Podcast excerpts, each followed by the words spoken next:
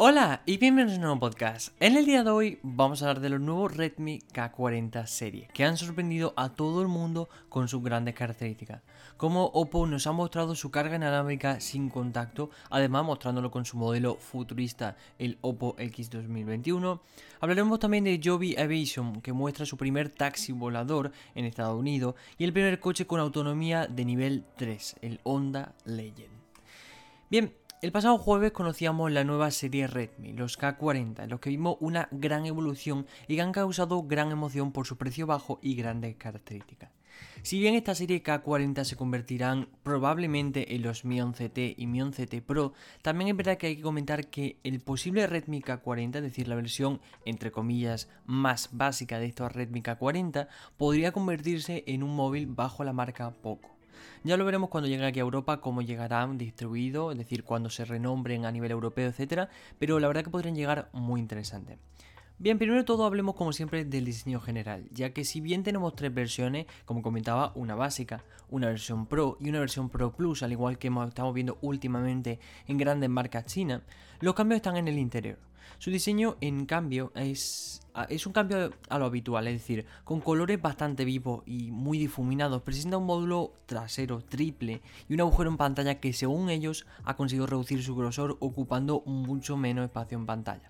Si bien es verdad que mm, cambia, por así decirlo, es decir, ya no tenemos ese chorreón de cámaras que veíamos a lo mejor en el K30 o incluso en el K20 o en muchos terminales que vemos hoy en día, ¿no? Es decir, un chorreón de sensores ahí puestos sin sentido.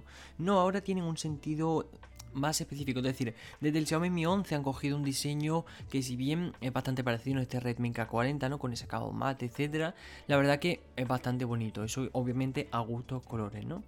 En el tema de pantalla han actualizado su panel, pasando como comentaba en la versión anterior en el K30, en un panel LCD han pasado a un, un panel AMOLED de Samsung. Además le han añadido una tasa de refresco de 120 Hz. El tamaño es el mismo en todos los modelos con 6,67 pulgadas y la misma resolución de Full HD. En el procesador es la principal diferencia, siendo el Snapdragon 870 en la versión normal. Recordemos que este procesador es como un poco para aliviar entre el 865 y el 888. Un procesador que básicamente se va a utilizar un poco para aquellos gama alta. Por ejemplo, cuando vimos que el Pixel 5 tenía uno de la serie 700 en vez de una de la serie 800, es porque faltaba este tipo de procesadores. Este procesador es obviamente un poco mejor, son núcleos mejores que el 865, pero es como una versión light del 888, es decir, se encuentra por debajo y va a servir básicamente para estos gama media alta. En la versión normal, como digo, tenemos este 870, pero tanto en la versión Pro como en la versión Pro Plus contamos con el nuevo Snapdragon 888, el procesador más potente de Qualcomm. En almacenamiento de memoria interna mantienen versiones de 128 y 256 GB y en la RAM tanto 6, 8, incluso 12 GB en la versión Pro Plus. La batería también es la misma con una pila 4520 mAh y la misma carga rápida 33 vatios en todas las versiones. Si bien es verdad que 33 vatios tanto para la versión normal como para la versión Pro está bastante bien, hubiera gustado a lo mejor que la versión Pro Plus haber aumentado esta carga rápida igual hasta los 50 vatios a lo mejor, ¿no? Hubiera sido más diferenciador, es decir, que no sea tan igualitario entre la versión normal y la versión Pro Plus, sino que haya más diferencias, no solo sea en la cámara y en el procesador, ¿no? Es decir, que haya pequeñas diferencias. Pero bien, eh, su cámara selfie también en la misma con un sensor de 20 megapíxeles, pero en el módulo trasero sí que, que hay cambio respecto al sensor principal, siendo de 48 megapíxeles en la versión normal, es decir, en el Redmi K40, 64 en la versión Pro y incluyendo el sensor de 108 megapíxeles en la versión Pro Plus. El resto de sensores son exactamente iguales, con un ultra gran angular de 5 megapíxeles y un sensor telemacro, ese sensor híbrido que también vivo en el Xiaomi Mi 11 de 8 megapíxeles. En tema de cosas que añadir, contamos tanto con NFC, conectividad 5G, doble altavoz, es decir, tenemos altavoces estéreo con sonido Dolby Atmos y lector de huella lateral en todas las versiones. El precio parte de 255 euros al cambio en la versión más básica, 355 en la versión Pro y 470 en la versión Pro Plus. La verdad muy interesante estos Redmi K40, no solo porque tiene unos precios bastante bajos para sus grandes características, aunque debemos de tener en cuenta que estos eh, Redmi K40 se han, es decir, hemos convertido su precio, con lo cual cuando lleguen aquí a Europa se suman ciertas tasas, ciertos impuestos que acaban aumentando bastante el precio. Pero aún así un precio bastante bueno. Tenemos un procesador, bueno, en todas las versiones tenemos dos procesadores bastante buenos. Sí que es verdad que se esperaba eh, ver una versión con un MediaTek, en este caso el 1100 o el 1200, pero también estaremos atentos a ver qué pasa con el Redmi Note 10 serie, que se presenta este próximo 4 de marzo, y ahí probablemente veamos algún eh, procesador de MediaTek, ¿no? Pero muy interesante, la verdad, muy buenas características, hemos visto cómo han incluido incluso el sensor de 108 megapíxeles, lo tenían que poner sí o sí, y lo hemos visto como lo han puesto en la versión más Pro Plus. En verdad que hay que comentar que mm, si bien grandes diferencias no hay, es decir, hay diferencias en el sensor principal, en los procesadores y la verdad que a nivel general no mucho más, es decir, es verdad que a lo mejor si tenemos comparamos el Redmi K40 de 6 GB y lo comparamos con el K40 Pro Plus de 12 GB, probablemente ahí sí que haya diferencia un poco más a nivel interno. Pero así en líneas generales es verdad que no hay grandes diferencias. Sí que es verdad que en precios sí que se distan bastante. Pero si bien queremos un terminal de 5G y nos interesa esta Redmi K40 serie, tanto la versión Pro como la versión normal están muy bien equilibradas. Es decir, yo por ejemplo optaría por la versión Pro. Es decir, tenemos el procesador más potente de Qualcomm. Perdemos 108 megapíxeles, pero tenemos un sensor de 64 y tenemos al fin y al cabo casi la misma configuración en general, ¿no? Con lo cual aquí van un poco a lo que mm, por gastarte un poquito más pocas mejoras, ¿no? Es decir, están muy bien, son terminales muy interesantes, muy equilibrados, pero es lo que suele pasar y lo que comentaba, por ejemplo, en el Oppo Reno 4, ¿no? Entre la versión 4 y la 4 Pro, tampoco es que hubiese grandes diferencias. Ahí es cuando saltaba un poco la duda sobre si querías, por ejemplo, en este caso, más o menos megapíxeles, que tampoco entre 48 y 64 es verdad que no se van a notar grandes diferencias, con lo cual ya ahí tampoco es que haya mucha diferencia. Entre 64 y 108 ya hay un salto mucho mayor. Pero al fin y al cabo aquí es un poco el consumidor quien decide porque tenemos la misma batería, la misma carga rápida, la misma pantalla con la misma tasa de refresco. Es decir, lo único que principalmente cambia es el procesador y el sensor principal, ¿no? Con lo cual, si vamos a utilizar mucho el terminal, es decir, lo vamos a someter a decir a grandes em, lo vamos a someter al final a grandes procesos podemos optar por el Snapdragon 888. Y si valoramos mucho, mucho la cámara porque dependemos de ella o porque simplemente nos gusta mucho y apreciamos mucho la fotografía, pues hombre, optar por un sensor de 108 megapíxeles, aunque se une siempre un poco a marketing, obviamente nos dará mayor calidad. Pero muy interesante estos Redmi K40, la verdad.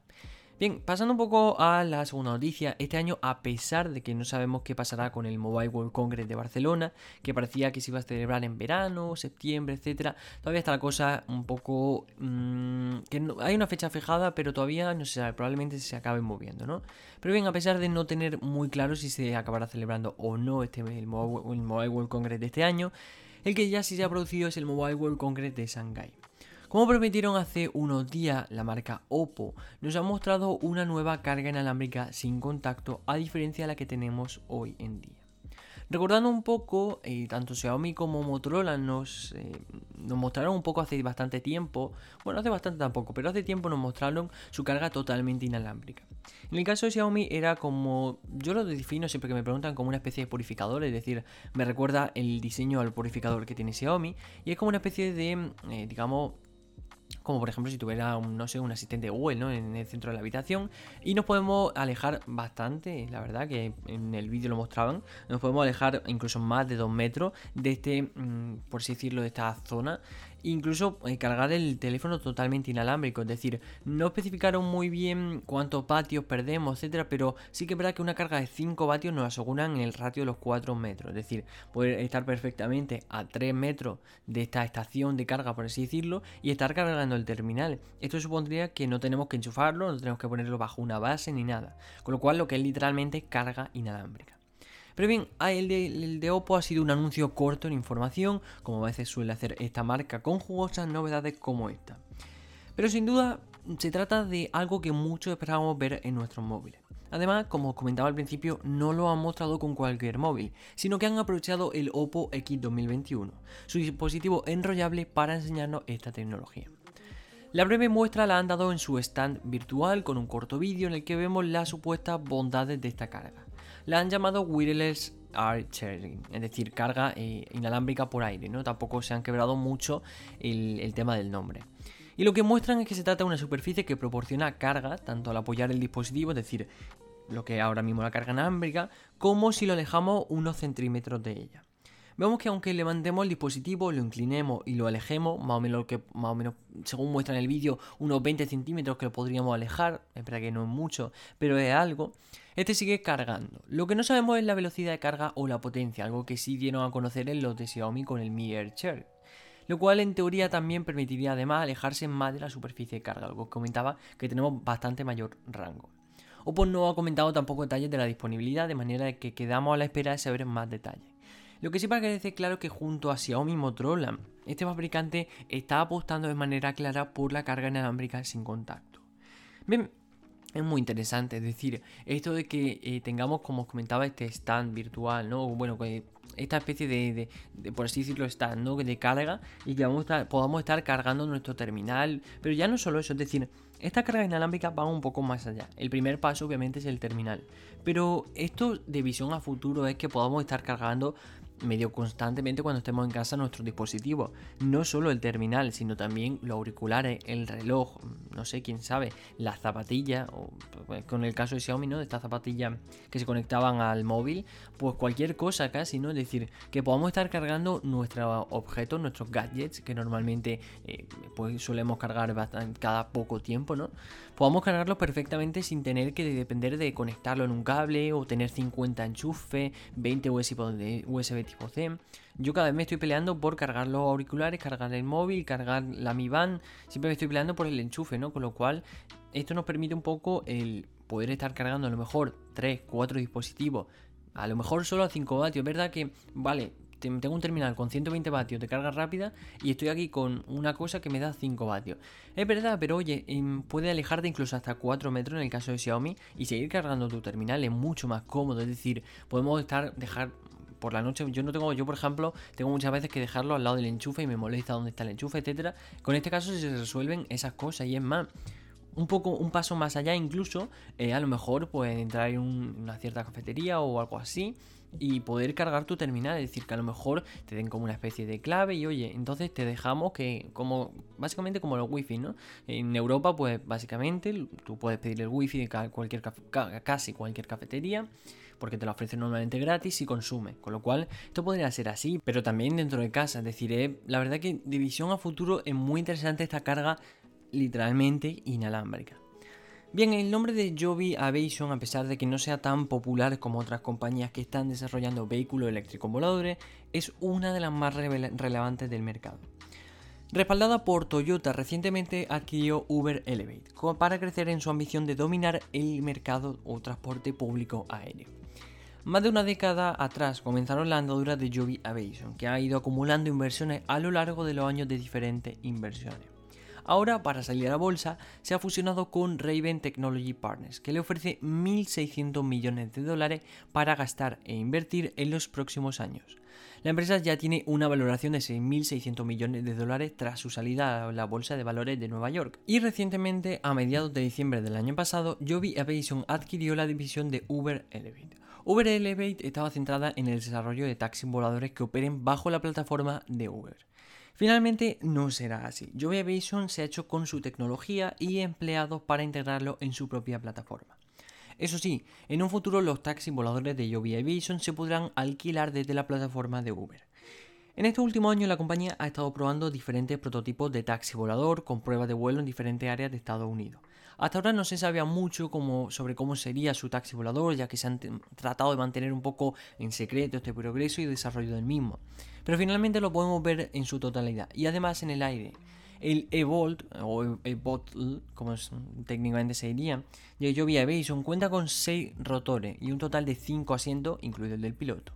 Al ser un ET, bueno, sería en este caso, a ver, decirlo un poco complicado, ¿no? Porque es EV, que hace referencia un poco a esta eh, que es eléctrico y luego todo el de autónomo, ¿no? Pero bueno, significa mm, que sus motores son tanto eléctricos y le permiten despegar y aterrizar en vertical gracias al posicionamiento de la hélice. Según Joby Aviation, consigue una velocidad máxima de 320 km por hora. Además, con una sola carga obtiene una autonomía de unos 240 km. Está claro en las condiciones óptimas, no especifican cómo se comportará el avión cargado al máximo, con pasajeros o con fuertes vientos, por ejemplo. La compañía espera tener listo su servicio de taxis voladores para 2024 y operando ya en diferentes lugares de Estados Unidos. De algún modo u otro, tanto Toyota como Uber tendrán algo que ver ahí. Mientras tanto, otras compañías también se preparan para comenzar a operar en el aire. Es más, en Corea del Sur el fabricante de drones chino EHang ya ha puesto a volar su taxi volador que además es autónomo. También se espera que el año que viene lleguen algunos de estos taxis en forma de prueba a España. Bien, toda la mirada estaban puesta en Tesla, pero ha sido Honda el primer fabricante en conseguir la certificación de nivel 3 en conducción autónoma según los estándares SAE. Bien, la compañía japonesa ha conseguido el permiso de Japón para conducir su nuevo Honda Legend, que será presentado a finales de marzo de 2021. Honda adelanta a compañías como Audi, Ford o la propia Tesla, que todavía se mantienen legalmente en el nivel, nivel 2 pese a contar con la tecnología. Es más, Elon Musk a mitad de 2020 comentaba que ya están desarrollando la autonomía nivel 5. Pero ¿qué pasa? Que obviamente deben obtener una cierta certificación que para obtener esta certificación trae millones de estudios, eh, es decir, esto no es algo que, pum, es un papel, lo firma y ya está, ¿no? Es decir, se tienen que hacer ciertos estudios de seguridad, por la autonomía, etcétera, ¿no? Con lo cual hay, mm, depende de los gobiernos. Precisamente el gobierno de Japón no es el más rápido en el papeleo. Es más, lo veíamos con el caso de la vacuna. Pero fíjate que ha sido el primero en darle el permiso a Honda, ¿no? Y probablemente aquí, por ejemplo, en la Unión Europea está habiendo ciertas complicidades. Era Alemania la primera que le costó reconocer el uso de autonomía en el coche eléctrico con Tesla. Pero poco a poco eso se irá certificando y será cada vez más rápido. Pero ha conseguido Honda ser la primera. Bien, el nuevo Honda Legend será una berlina de lujo y como principal novedad llegará con el sistema Traffic Jam Pilot, certificado para la conducción de nivel 3.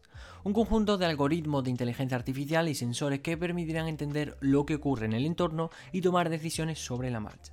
El nuevo vehículo podrá frenar, acelerar, cambiar de carril o permitir al conductor mirar a otro lado fuera de la carretera, aunque este nivel aunque el nivel 3, perdón, todavía exige que el conductor esté alerta por si fuera necesario. Lo cierto es que estas características son equivalentes al nuevo autopilot de Tesla, sin embargo por un tema de certificación todavía siguen en un supuesto nivel 2.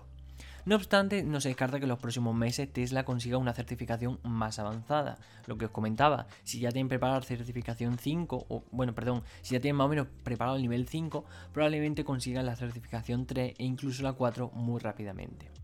Bien, el principal cambio llega con la certificación japonesa que se ha actualizado para fomentar el desarrollo del coche autónomo. Una de las novedades es que los coches autónomos deberán llevar un, distintivo fijado en la parte de atrás del coche para avisar al resto de conductores. Si bien los novatos, cuando se sacan en el primer año el carnet de conducir, tienen que llevar una L, estos coches autónomos deberán llegar un triángulo bastante vistoso y bastante grande para avisar a los demás conductores de que es un coche autónomo. Siguiendo el acuerdo de cerca de 60 países, la legislación establece un máximo de 60 km por hora para este nivel. Aún así, si bien desde el Ministerio explican que ya están trabajando en incluir futuros niveles y mayores velocidades. Entre las promesas del Honda Legend y su conducción de nivel 3 se encuentra que el vehículo no causará ninguna preocupación que comprometa la seguridad de los ocupantes u otros usuarios de la carretera. En caso de no poder cumplir con la conducción autónoma, el propio coche enviará un aviso de alerta al conductor. Pero muy interesante, la verdad, es decir, ya vemos, como comentaba, que Tesla es la principal, es decir, la que tiene el foco en el tema de la autonomía del coche eléctrico, y así porque obviamente ha sido capaz de ser una empresa bastante nueva dentro de lo que cabe decir. No estamos hablando de una empresa que lleve desde 1885 produciendo, no, es decir, una empresa bastante nueva, pero que ha conseguido, con el tema de la autonomía, autonomía del coche eléctrico, ha conseguido avanzar muchísimo y además siendo una compañía, pues bueno, que como digo es bastante joven, ¿no? Es decir, cuenta con mucho I más I, pero aún así es bastante joven esta compañía.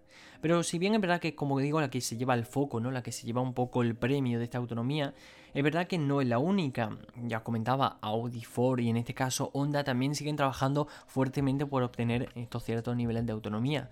Y por A o por B ha sido Honda la que ha conseguido obtener esta certificación en el gobierno japonés porque como decían, es decir, lo que comentaba antes, el gobierno japonés quiere un poco fomentar esta eh, creación del coche autónomo. Pero eso ya depende de cada país. Obviamente hay legislaciones más duras, legislaciones más sencillas, hay certificaciones más fáciles o certificaciones que se pueden obtener de forma más sencilla y otras que son más complicadas. Pero bueno, aún así, Tesla, aunque tenga legalmente una autonomía de nivel 2, es verdad que obviamente va muy por delante de otras compañías. ¿no? Es decir, hemos visto cómo hay veces que conductores vídeo, hemos visto millones de vídeos de conductores durmiendo, conductores que ni siquiera estaban en, la parte de adelante del coche y aún así el coche seguía conduciendo, ¿no? Con lo cual van tres pasos por delante que Honda, ¿no? Pero sí que es verdad que para que sea legal obtener la certificación, siendo realista, del nivel 3 solo la tiene ahora mismo Honda. Pero la verdad que es muy interesante. Hasta aquí el podcast de hoy. Espero te haya servido para estar totalmente informado de todas las noticias, tanto de la autonomía de Honda como también de la carga inalámbrica de Oppo, que incluso lo hemos visto con este Oppo X 2021, su teléfono enrollable y muy interesante, la verdad. También para estar informado un poco de que próximamente, de aquí, de cara a 10 años, probablemente, en vez de coger un taxi, probablemente si quiere hacer un viaje de corta media distancia, coja un taxi, pero en este caso volador, ¿no? Y también la verdad que muy interesante los nuevos Redmi K40 que mm, van a causar bastante furor en el mercado, porque ya lo veíamos como Realme quiere un poco competir también en este, en este mercado tan complicado. Y ya lo, es más, lo anunciaban que el próximo Realme Series 8 incluirá un sensor de, de 108 megapíxeles, el mismo que hemos visto bastante en Xiaomi, en Samsung y ahora probablemente lo veamos en Realme. Pero la verdad que es muy interesante con su también Realme GT que competirá muy bien con este Redmi K40 serie. Tenemos pendiente de toda esta noticia. Nos vemos el próximo sábado. Mi nombre es Miguel y yo me despido. Muchísimas gracias por escucharme y como digo, nos vemos en el siguiente podcast. Adiós.